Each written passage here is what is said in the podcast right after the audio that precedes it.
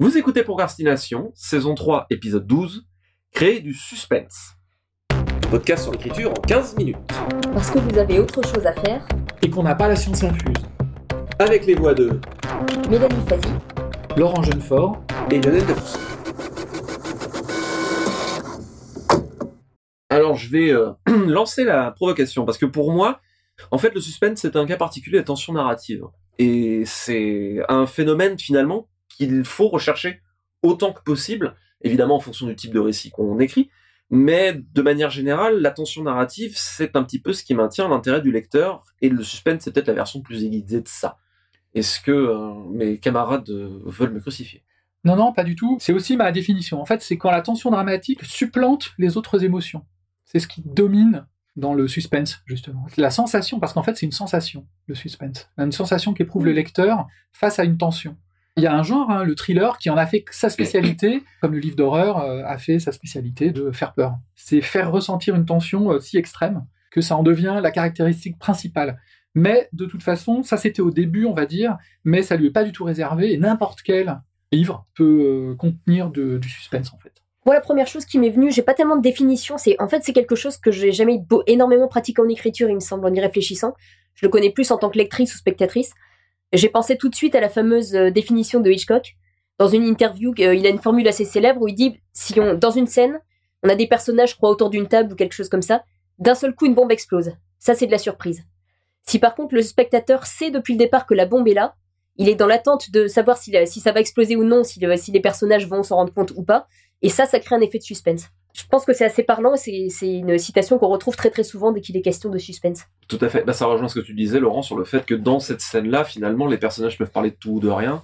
C'est pas ça l'important. L'important, c'est, mon Dieu, quand est-ce que la bombe va exploser, va-t-elle exploser, etc. Je crois d'ailleurs que Hitchcock avait dit, si jamais on fait exploser la bombe après avoir passé du temps à la montrer, c'est pas bien parce qu'à ce moment-là, le spectateur t'en veut parce que euh, tu lui fais croire que ça va mal se passer. Mais le but, c'est évidemment euh, qu'on le craigne, mais que ça se finisse bien. Il me semblait justement que le suspense repose beaucoup sur une question d'attente. Alors effectivement, dans le sens où on pose des éléments et on vous dit, bah regardez, il peut se passer ça. Mais dans la façon dont on va gérer les différents effets, c'est-à-dire euh, la situation de départ et les éléments perturbateurs possibles, la façon dont on va les amener, il y a presque une, une- pour moi une sorte de connivence avec le lecteur. On lui montre les choses en hors champ que les personnages savent pas forcément, et toute euh, l'attention du lecteur va être concentrée sur ça et sur l'attente de savoir est-ce qu'il va se passer ça ou ça et, et comment ça va se passer, ou comment est-ce que le personnage va l'éviter? Complètement. Euh, J'aime beaucoup ce que tu disais, Laurent, sur le fait que le suspense, c'est euh, le moment où cette, la tension prend le pas sur tout le reste. Mais finalement, la, la notion de tension narrative, euh, on pourrait peut-être la définir un peu plus. Mais euh, de façon générale, finalement, on lit parce qu'on veut des réponses à des questions. Questions narratives que pose le bouquin. euh, Vont-ils s'en sortir? Euh, Ah, va-t-il sortir avec B? Euh, Ou même des questions plus vastes sur la vie, l'univers et le reste que le trajet des personnages va peut-être pouvoir éclairer tout ça, tout l'enchaînement de l'histoire, c'est basé sur des questions. Ça rejoint la connivence que tu disais, auxquelles on veut des réponses. Oui, oui. Je crois qu'il y a deux trucs fondamentaux euh, dans le suspense. C'est la notion de temps, évidemment, Oui, oui, oui, complètement. et la notion d'information. Et c'est rebondit justement, enfin, je suis, je suis tout à fait sur cette, euh, cette ligne, puisque le suspense implique un narrateur qui ne soit pas omniscient. Si le narrateur est omniscient, il n'y a plus de suspense. Ou qui ne soit pas omniscient, ou qui cache sciemment des informations euh, au protagoniste. Donc, si le champ de vision, c'est-à-dire l'information est totale, il ne peut pas y avoir de suspense, je pense. C'est basé sur du hors-champ, et c'est pour ça que euh, le lecteur en sait plus que le personnage, et sa clairvoyance lui permet de voir le danger avant le personnage. Je pense que ça vient de là le, le fondamental, même si structurellement le conflit peut venir de l'intérieur ou de l'extérieur. Euh, Le suspense, il, il peut venir du surgissement d'un danger inconnu et de l'inconnu tout court. Et là, ça va générer, euh, ça va être un suspense fondé sur de la peur ou un protagoniste qui va devoir faire un choix difficile, voire impossible. Donc là, on va être euh, face à un suspense qui est pas basé sur la peur, mais sur le dilemme. Je me disais, en fait, en, préparant le truc, que euh, quand on imagine le suspense, on imagine une forme de pression sur les personnages. C'est ce que tu disais, le vont-ils s'en sortir ou je suis confronté à un dilemme de Cornélien, qu'est-ce que je vais faire? Ce qui est une pression très très nette posée sur le, sur le personnage? Mais ça, c'est la version amplifiée et accentuée des questions de manière globale qui touchent les personnages. Derrière, sur cette question de pression, il y a bien sûr la notion d'enjeu, en fait. La question, le danger n'est présent que s'il y a un, enjeu derrière. Mais euh, finalement, et c'est pour ça que quand on, quand on parle avec des lecteurs, certains thrillers peuvent s'essouffler un peu vite. Il est difficile, à mon avis, de maintenir un enjeu et une pression intéressante à long terme sur tout simplement la vie du personnage. Euh, est-ce qu'il va s'en sortir? Est-ce qu'il va, euh, est-ce qu'il va mourir? Au bout d'un moment de l'avoir, euh, on le voit bien parfois dans le cinéma hollywoodien, au bout d'un moment de l'avoir mis euh, 15 fois le personnage principal en danger de mort, euh, bon, il reste une heure et demie de film, on a compris que euh, à moins d'un sacré coup de théâtre, il va pas on, mourir on là. de commence à rigoler un peu nerveusement à ce moment-là. Voilà, c'est ça. Ce qui fait que les questions plus intéressantes vont être justement des questions qui vont être moins tranchées. Mm. Et là, on, on- on débouche vers la notion, à mon avis, de tension narrative au, au sens large. Et je voulais revenir sur ce que Laurent disait tout à l'heure sur la question du temps. Moi, c'est un élément qui me paraissait essentiel dans le suspense, c'est-à-dire qu'une scène, pour que là je me concentre sur le suspense d'une scène, il faut qu'elle dure suffisamment longtemps pour qu'on ait le temps de montrer la menace, de montrer, euh, de montrer les éléments et de faire monter la tension petit à petit. Mais il faut qu'elle sache aussi être assez concise et s'arrêter à temps. Enfin, sinon, on finit par s'emmerder au bout d'un moment, l'effet va se- va s'émousser. Si on attend, on attend, on attend, il se passe toujours rien. Bah, c'est comme une On sauce qu'on fait monter. Mm. C'est quand on essaie de la faire trop monter, bah, comme un soufflet, ça, ça retombe. Et là, on voit justement d'allonger artificiellement le, délai de résolution. Bah, c'est très casse-gueule. Euh, c'est un petit peu comme euh, à force de fragmenter en- et d'intercaler des lignes narratives. On le voit dans les séries américaines beaucoup. C'est utilisé, c'est un des éléments de suspense principaux de beaucoup de séries américaines. Comme ça, d'intercaler euh, plein de lignes narratives pour euh, finalement repousser la résolution d'une scène justement. Le risque, c'est de tendre trop l'élastique et donc de lasser le lecteur. Et comme ça arrive souvent euh, en série où les, où les ficelles apparaissent en fait. Donc, euh, s'il y avait un conseil, c'est ne pas réitérer les mêmes effets.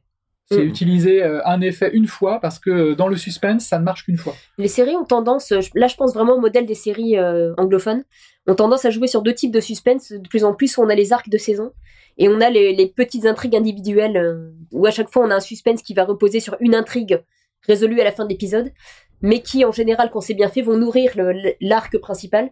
Et là, on a une espèce de suspense de long terme qui s'installe. Tout à fait.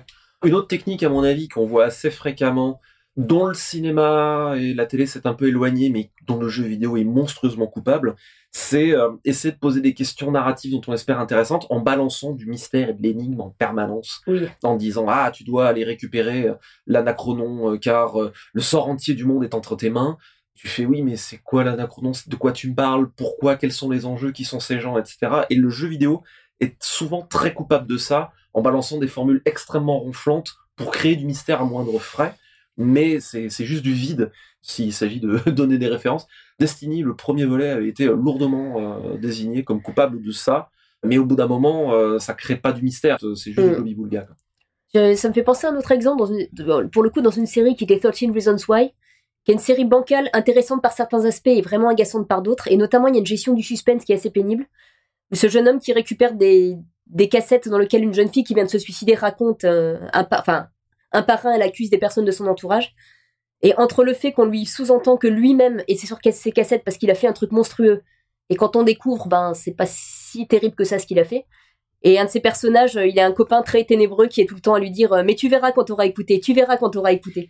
Ah Avec oui. l'air de celui qui sait tout et qui en fait sait rien. La série a des aspects intéressants, mais ça, j'avais trouvé ça grotesque. Et ça casse le suspense parce qu'au bout d'un moment, bon, ça, ça se voit quand même. On peut s'en tirer de temps en temps. Il y a, pour moi, il y a un exemple qui est très bien fait. C'est euh, voilà, c'est euh, parmi mes références personnelles, mais dans la série Babylon 5, l'ambassadeur Koch, qu'on voit très peu, qui balance que des phrases sibyllines, mais on le voit une fois tous les cinq épisodes, donc ça passe. On peut le faire de Oui. temps en temps. Et surtout, ce qui est très important, c'est que tout ce qu'il dit a du sens, mais qu'on le comprend après coup.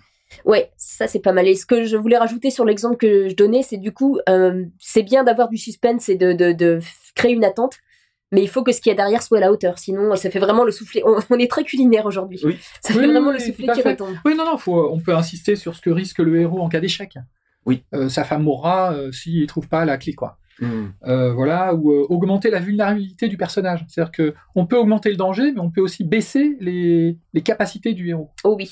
Du personnage. Et c'est et c'est ça que ont du mal à faire les jeux vidéo. Par euh, Mm. ça, c'est un, un des atouts de la littérature pour le coup, de montrer les failles, des failles intérieures. Ah, tu peux. Tu peux. Je- J'ai pas d'exemple précis qui me viennent, mais je pense que tu peux. vra- Mais là, je pensais les jeux récents. aussi à des failles intérieures, pas Ouais. forcément euh, juste une capacité physique moindre. Je veux dire, de pas forcément f- ne pas pouvoir faire des choses, Mm. mais de les mal interpréter, de les, de voilà, ce, ce, ce Il me genre- semble qu'il y a eu un choses. courant des jeux vidéo. Je pensais à un jeu comme Heavy Rain qui est assez mal, enfin, malhonnête Mm. par certains aspects, mais qui joue un peu sur ça.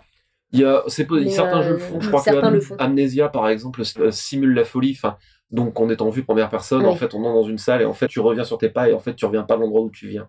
Il y a des trucs Ouais. comme ça. Ouais, sans parler de Silent euh, qui pousse ça, ça très ouais. loin, voilà. Tout ce qui sert à augmenter l'incertitude est bon pour, le, pour le suspense. En fait, c'est ça.